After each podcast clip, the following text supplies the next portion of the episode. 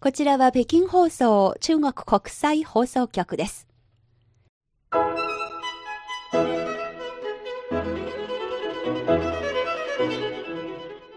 皆さんこんばんは。ハイウェイ北京中国情報ラジオ。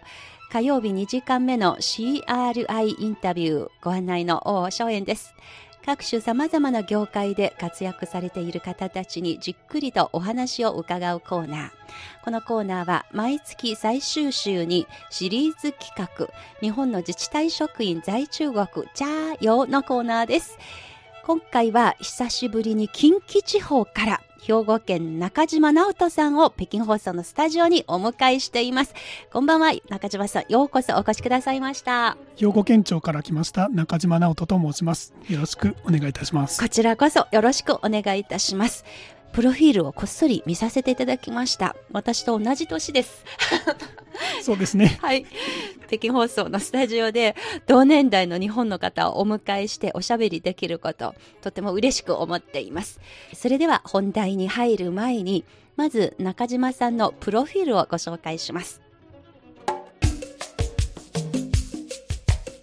中島直人さん、1973年生まれ、宮城県仙台市出身。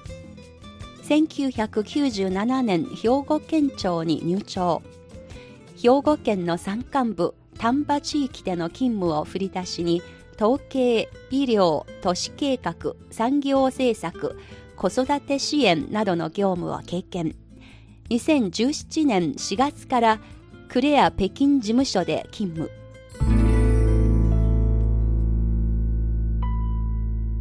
支払いインタビューの日本の自治体職員在中国ジャーヨーシリーズ。今回は兵庫県から中島直人さんを北京放送のスタジオにお迎えしています。それでは中島さんのお話に行く前にまず中国から日本に観光に行く中国人。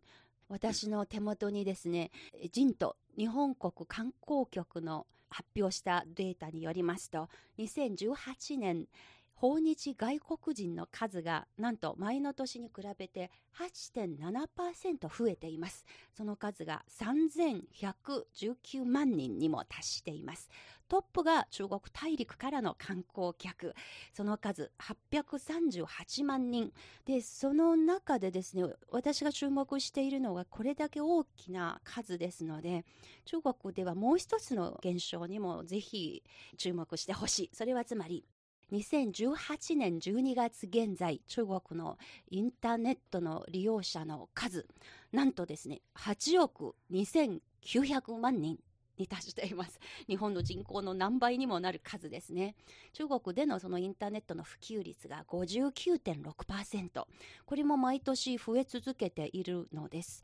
で、その中で携帯電話を使ってインターネットに接続する人の数が全体のなんと98.6%で8億1700万人にも達している。そういうことでインターネットが非常に、まあ、ソーシャルメディアの発達が、プラスその訪日観光客の増加、どのようなことをもたらされているのか、インターネットで調べてみました。そしたら中島さん、いろいろ出てきましたよ。兵庫のこと。嬉しいですね。ちょっとピックアップして紹介します。中国人の旅行好きな人がですね、兵庫が好きになった理由という、えー、スレッドで書き込み、写真とともにですね、書かれています。あの、写真入りで簡単な文字で紹介してます。ちょっと紹介してみますね。まず、神戸港。タワーがランドマークという説明で綺麗な写真が掲載されています。それから南京町、中国商品が豊富ですと。さらにですね、1500年余りの歴史がある有馬温泉。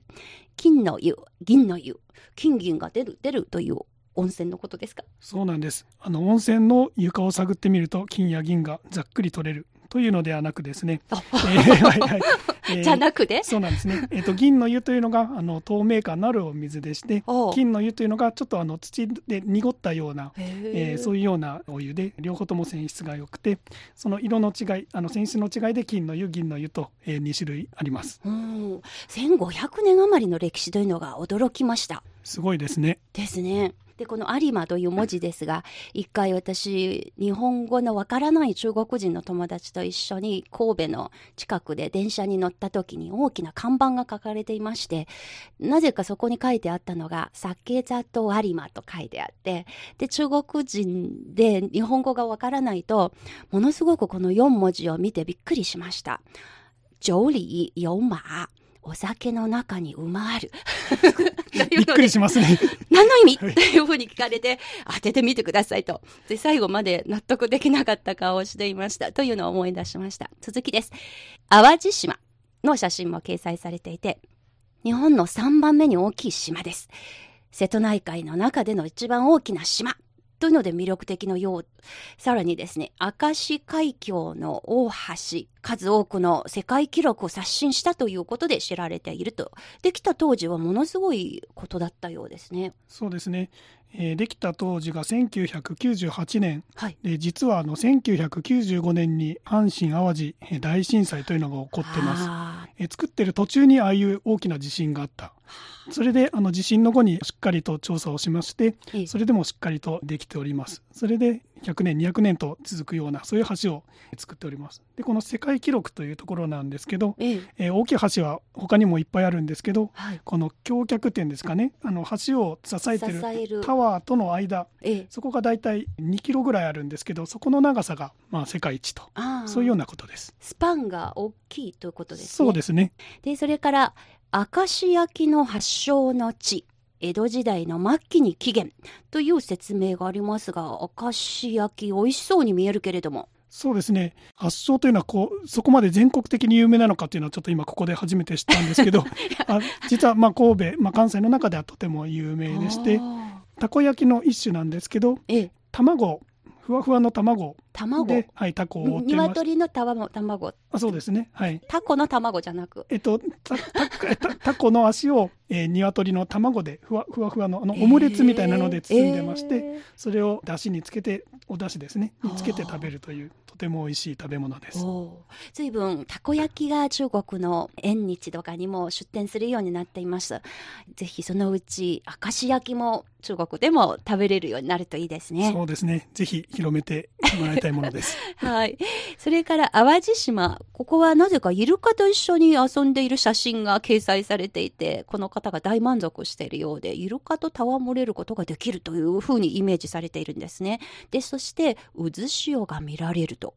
淡路島でもこういう大きな渦見られるんですね。そうですね。淡路島とちょうど徳島市の間に、えー、鳴門海峡というのがありまして、そこが、えー、渦潮が発生するところです。ちょうどあの太平洋から流れ込む水と瀬戸内海から出る水というのがちょうどぶつかり合ってでそこで渦潮ができる。そういうような仕組みになっています。結構見応えあるんじゃないのかな？めまいしないのかな？そうですね。あの橋の上から見ることができまして、えー、えー、とても面白いですね。中島さんも何度も見ていたのですね？今のやしゃべり方だと、一、回だけ見たことがあります。はい、はい、スリル満点な印象ですか？そうですね。私あの高いところが苦手なのでそういう意味でスリル満点でした。なるほど。まあといった感じでそれはあの今ご紹介したのがごく一例ですけれども、どうでしょうか、この旅行好きな、えー、林間旅行者という人の書き込みですけれども、要点は抑えているとお考えですか？そうですね、あの要点を抑えていると思います。はいただこれがあの神戸と淡路島神戸周辺の観光地に限られたちょっとまあツアーの中に入っていたんでしょうかね、まあ、そこに中心的なスポットが当てられている。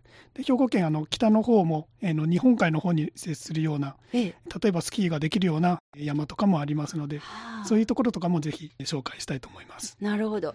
まあこれはこの方が自分の体験に基づいてこれで兵庫好きになったよという書き込みですが、中島さんから見ればこれ決して兵庫の全部じゃないのよという欲求不満があるわけですね。そうですね。まあただその兵庫県というのはその神戸市のあの港を中心に発展したようなところですので、これっていうのは典型的なポイントだと思います。はい。そして試しにですね、兵庫の観光というキーワードで検索してみました。そしたら、すごく参考になる情報が結構出てきました。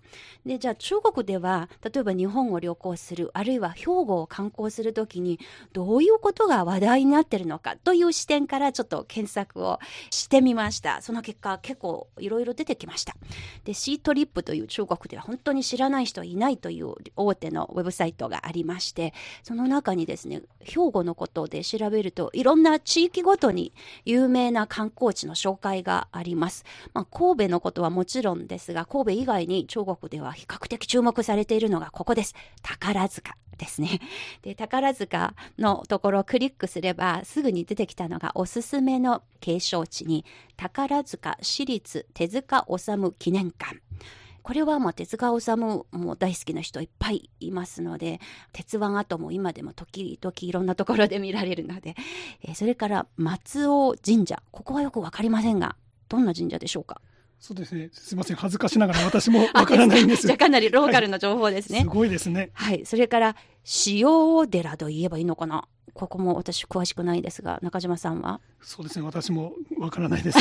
さらに、宝塚花の道商店会だとか、それから中山寺と書いて何と呼ぶんですか？中山寺ですか？そうですね、これはそのまま中山寺と読むんですね。大変驚きました。これはですね、まあ、関西地区で有名な安山のお寺なんですね、うんはい、これから、えー、お子さんを、えー、産もうとするような、えー、カップルがですねここを訪れて健康な赤ちゃんが生まれますようにと、まあ、お参りするような。あるいは生まれた時に、えー、まあ、ここのところに行ってすくすくと育つようにとそういうようなところなんですね。素晴らしい。中国では一人っ子政策もあの今は撤廃して二人っ子政策になっていますので、赤ちゃんの安産、これはいろんな人に共通している願いですので、ぴったりですね。そうですね。はい。このシートリップを、あの、本当はお見せしたいところですが、とっても便利といったのが、まあ、キーワードで入力すれば、代表的な観光地の写真が出てくる。で、行き方までクリックすれば、地図で教えてくれる。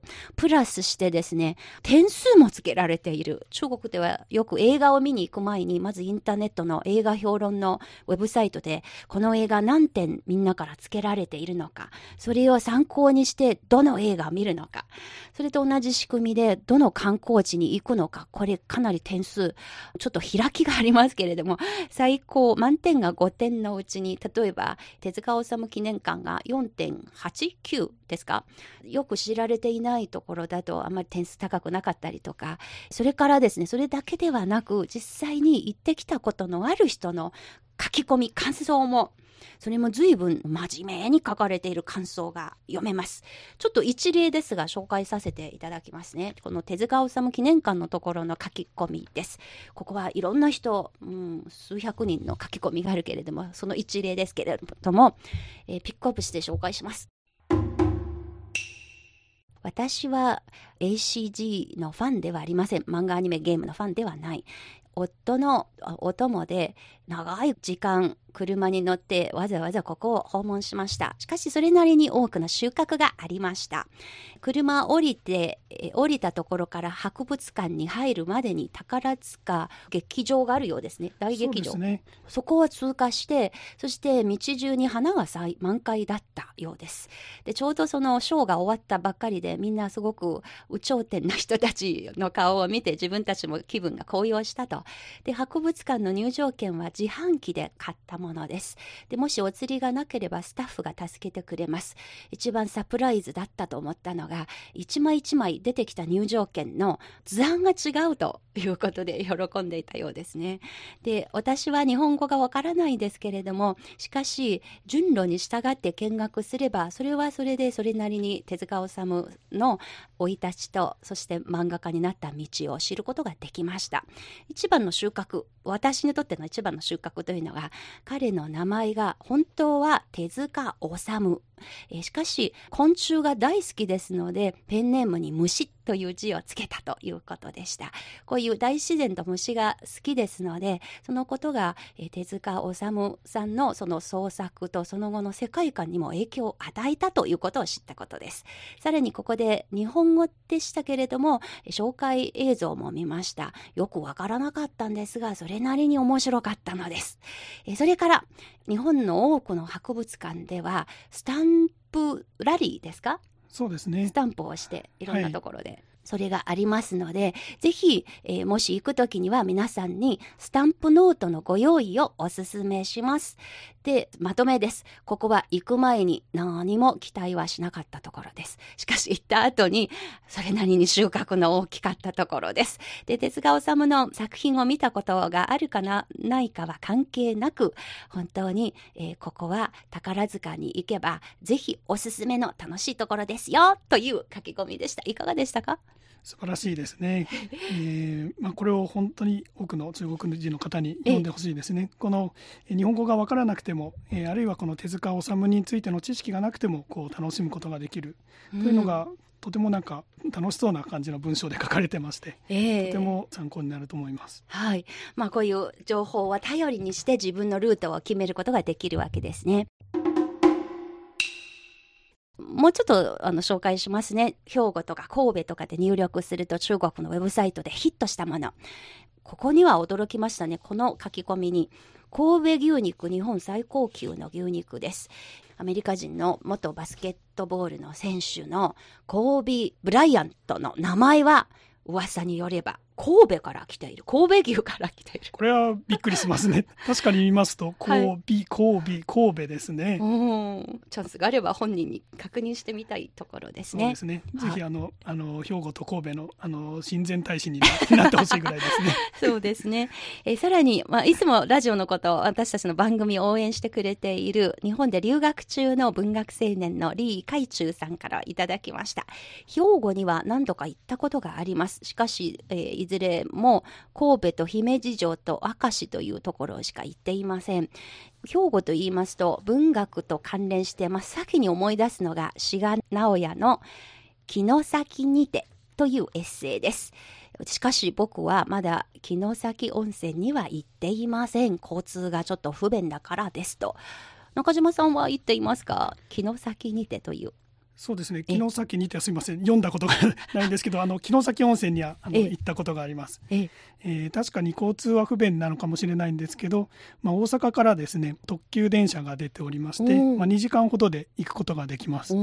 で冬のあのカニが美味しい時期にはですねカニを食べに行く日帰りツアーがあったりしますので、えー、えー、そういうのを利用されるとあの良いかと思います。なるほど。カニが美味しいところですね。そうですね。ついでに滋賀名古屋をはじめ数多くの文豪たちが泊まっている宿もあるらしいんですね。そこの温泉には、まあ、そういった楽しみ方もある文学の視点での楽しみ方、えー、李海中さんがまた兵庫と中国との関わりにもあの非常に関心を寄せていました。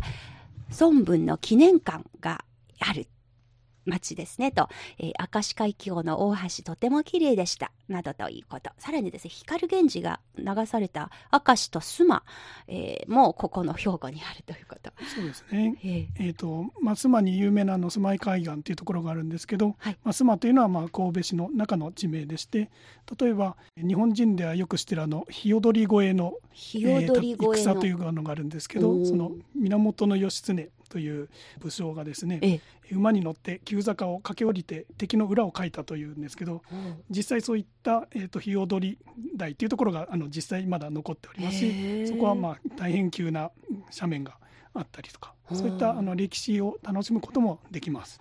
いや、また後ほど話の続きお願いいたします。CRI インタビュー、ここまで本題にもまだ入ってませんが、えー、中国のインターネットで伝えられている兵庫についてのご紹介でした。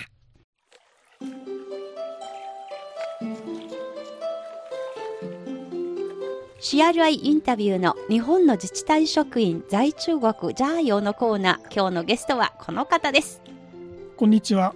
兵庫県庁から参りました中島直人と申します。よろしくお願いします。こちらこそよろしくお願いいたします。まもなく本帰国する中島さんですけれどもさっきまで中国のインターネットで中国人が自分が体験してきた兵庫ということを中心にあのご紹介しました。ここでまあ県庁からの発信として何か兵庫はこんなところだよって補足説明することがもしあれば。そうですね、えー、兵庫は、えーまあ、神戸市だけにあらずということで、えーまあ、兵庫は大きい。北は日本海に面しておりまして南は、えー、瀬戸内海から淡路島を介して太平洋と、えー、続いているそういうようなところでございます、はい。えー、大都市から農山村離島までさまざまな地域で構成されておりまして、えー、そのような、えー、多様な気候や風土から、えー、日本の縮図とまで言われております。なるほど。日本の縮図を体験することができるわけですけれどもこの兵庫県ですが中国と昔から濃厚なつながりを構築してきたと伺っております、えまず兵庫県とそうですね。あの、昔からもちろん神戸には華僑がたくさん集まり住んでいる、そういう、あの、100年余り前からのあの歴史がありますけれども、直近のことを見ていても、中国との地方交流のことも前から随分重視されているようですね。そうですね。えー、1983年に、えー、広東省と兵庫県の間で、ええー、友好交流の締結がされております。はい。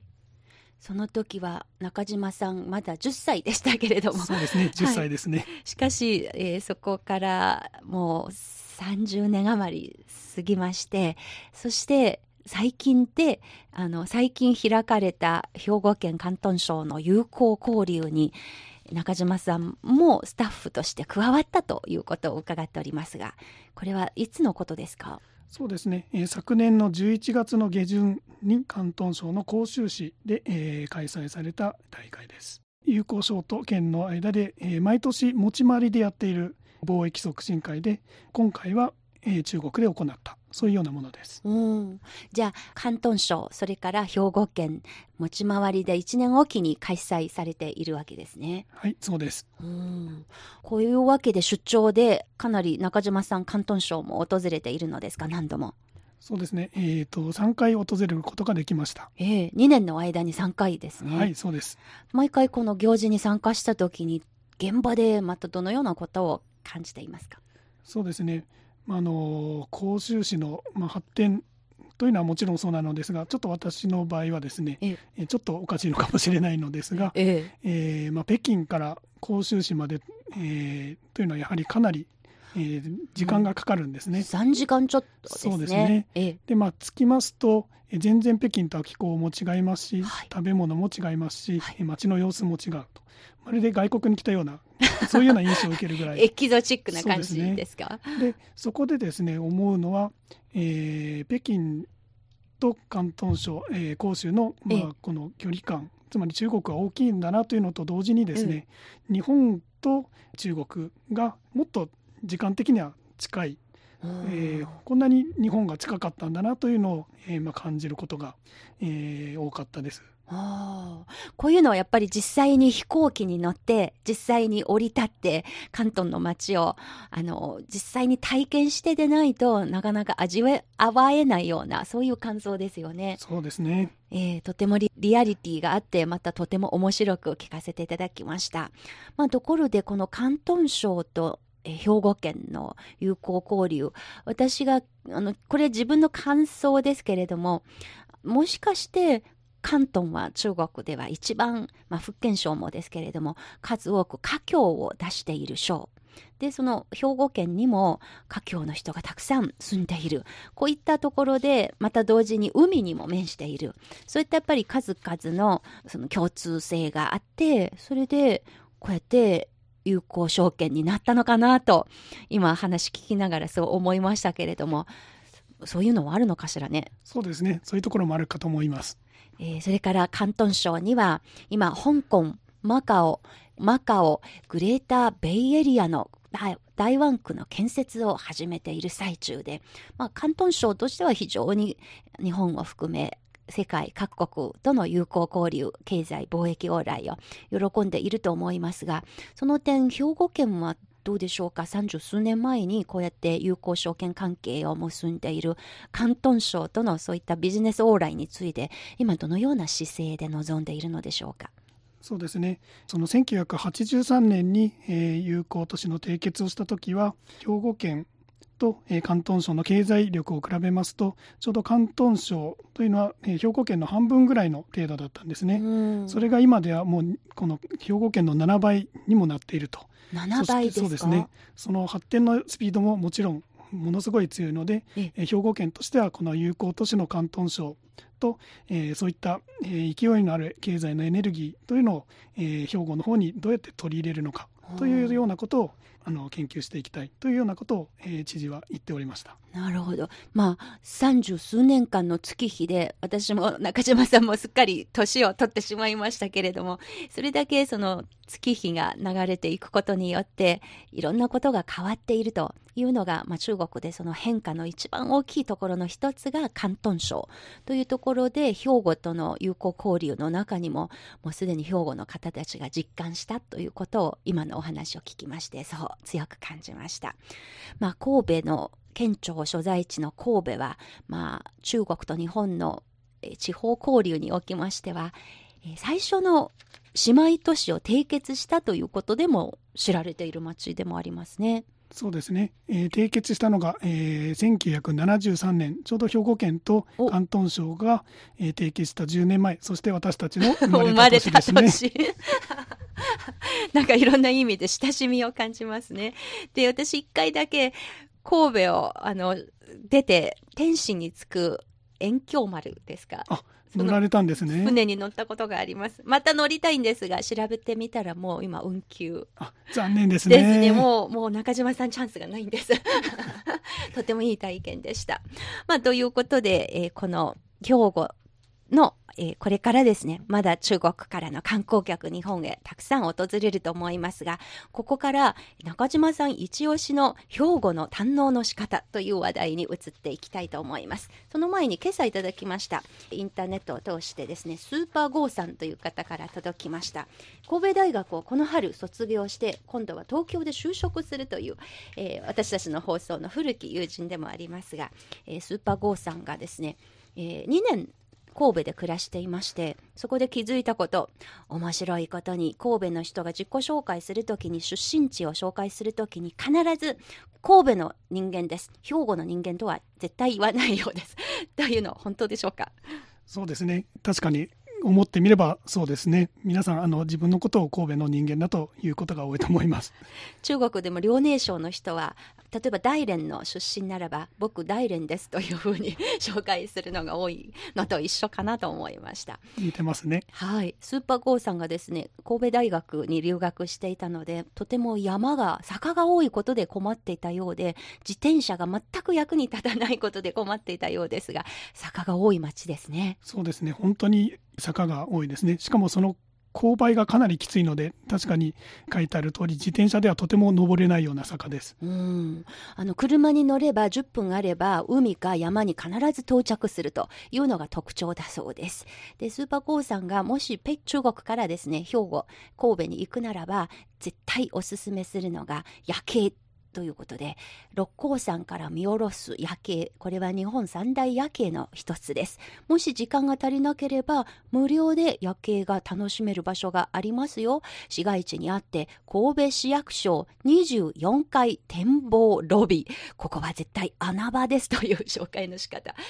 夜まで無料で登れるんですか？そうですね。しかもそこの中にですねあのレストランがありますので、えー、食事を楽しみながら夜景の分はタダで。食事の分はお金を払っていただきますが 楽しむことができます。なるほど。それなら安心していけますね。そうですね。このほか、えー、スーパーゴーさんのおすすめは兵庫県には世界遺産の姫路城があります。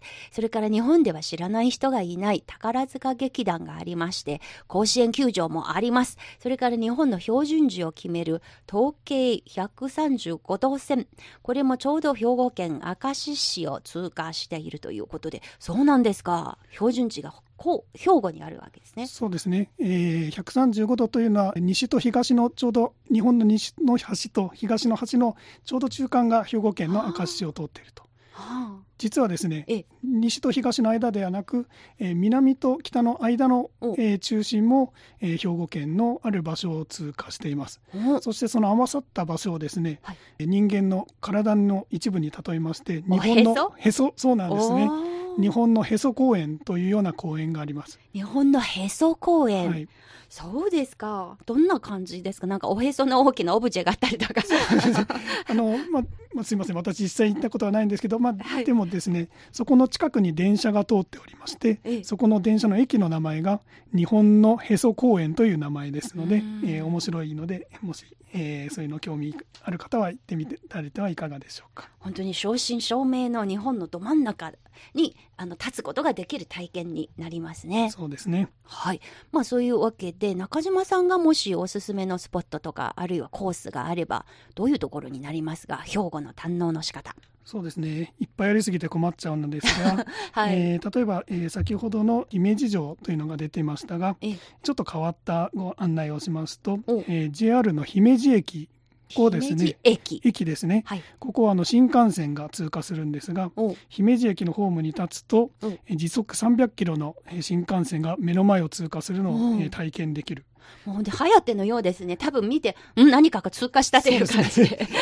その風圧とかもすごそうですね。あ、実際体験できるんですね。そうですね。ああ、なるほど。その他にはですね、まあ私の家の近所なんですけど、えっと、甲子園球場というのがあります。え甲子園球場の近くに住んでいるんですか？はいでそれほど街中にありまして甲子園という駅から歩いて、まあ、5分ぐらいで行けるとそういうところなのですがここはあの日本の野球漫画とかでもしばしば登場する球場でして高校生の野球大会が毎年春と夏にやってるんですが、これ実はあのただで見ることができるただで？です。誰がいつ行っても中に入れるということですそうなんですね。ただ有名な学校同士の試合だとちょっと入場制限があったりするんですけど狙い目はですね夕方の試合。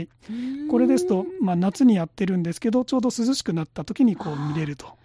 という場内であのビールの販売とかもしているので、ええ、まあ、ビールを飲みながら、まあ、野球を楽しむとそういったようなこともできるかと思いますなるほど甲子園の試合は無料で見れるというのですね高校野球ですね高校野球、はい、あ高校野球の、はい、なるほどまあ野球は中国では決してそんなポピュラーなスポーツじゃないんですがしかしやっぱり日本に興味があってったりあるいは漫画アニメが好きな人ならば一度はやっぱり現場で体験してみたいと思う人多いんじゃないかと思います。とっても役に立つ情報ですね。なるほど。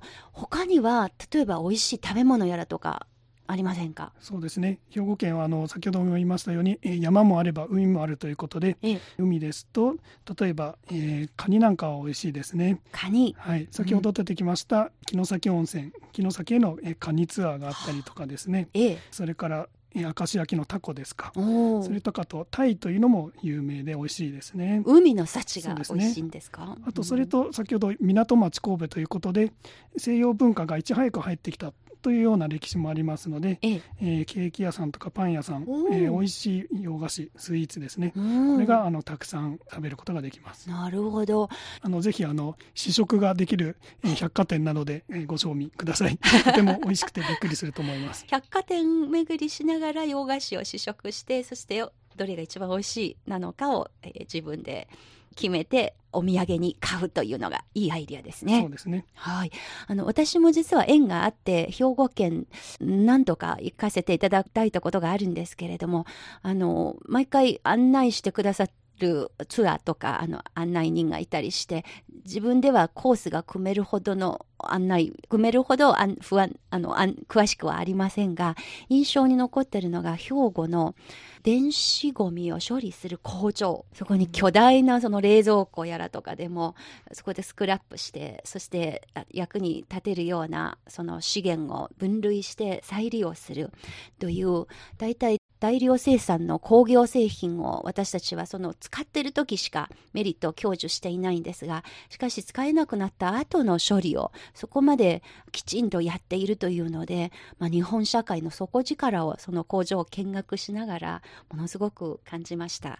それからやっぱり華僑とのつながりで実は辛亥革命中国の現代を変えるような大きな革命ですがその辛亥革命100年記念の時に CCTV のロケ班が取材に行った時にちょっとお手伝いしたことがありましてやっぱり神戸の町と孫文それから辛亥革命との強いつながりを知ることができてでさらに異常角といってあの移すに情けに老角の格と書くこれは孫文孫孫文の記念館でもありますが先ほどこの番組でも紹介しました明石海峡大橋のすぐ近くに立っている緑色のとっても可愛らしい洋館ですね。そこに行くとなんとその中で陳列されている書にはですね、私と同じふるさとの女性の方が書いている、その掛け軸もあったりして、まあ、こんな遠い異国の地で、えー、ふるさと出身、まあ、時代が全然違いますが、百何年、百数十年前の方ですけれども、そういう書は、あの、実際にこの目で見ることができて、そういう中から非常に親しみを感じました。ですので、もし私にもですね、お勧めさせていただくくことができれば、ぜひこういう中国と強いつながりのある兵庫のことですので、今の楽しみ方だけではなく、近代の中国と日本の関係をある意味、最も根本的なところを眺めることができる土地柄でもありますので、そういった視点からも兵庫をぜひついでにあの堪能してみるのはいかがでしょうかというのが私からのおすすめですね。まあ、ということで名残惜しいかもしれないんですが、このラジオを聴いているリスナーの皆さんに、兵庫のことを分かりやすく紹介していただくとなれば、どういう件でしょうか？そうですね。やはり開かれた、え港町を中心に作られた神戸そしてその神戸を囲む個性のある地域があります。それの、えー、まあ、多様な町という歴史があって新しい町というそれが特徴だと思います。はいあの中国国内にいてまだどんどん観光して戻ってきた人たちの兵庫に関する書き込みもこれからたくさん書かれていくことと思いますので、えー、神戸にいて中国の皆さんに PR しようと思っている商売をやってる方たちがいらっしゃればぜひ、まあ、こういうソーシャルメディアのことを意識しながらの発信というのは必要かもしれないなということを今日のこの番組でおしゃべりしながらそんなことを感じました。ここまで気ままに進めてまいりました。CRI インタビュー日本の自治体職員在中国ジャーヨシリーズ。まもなく本帰国する兵庫県職員の中島直人さんがゲストでした。改めまして中島さんシーシありがとうございました。シーシありがとうございました。CRI インタビューでした。今日のご案内は私王正円でした。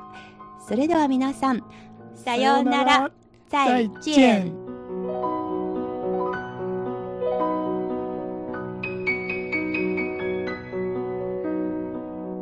お聞きの放送は北京からの中国国際放送局です。この放送をお聞きになってのご意見やご感想をぜひお聞かせください。皆さんからのメールやお便りをお待ちしております。こちらは北京放送中国国際放送局です。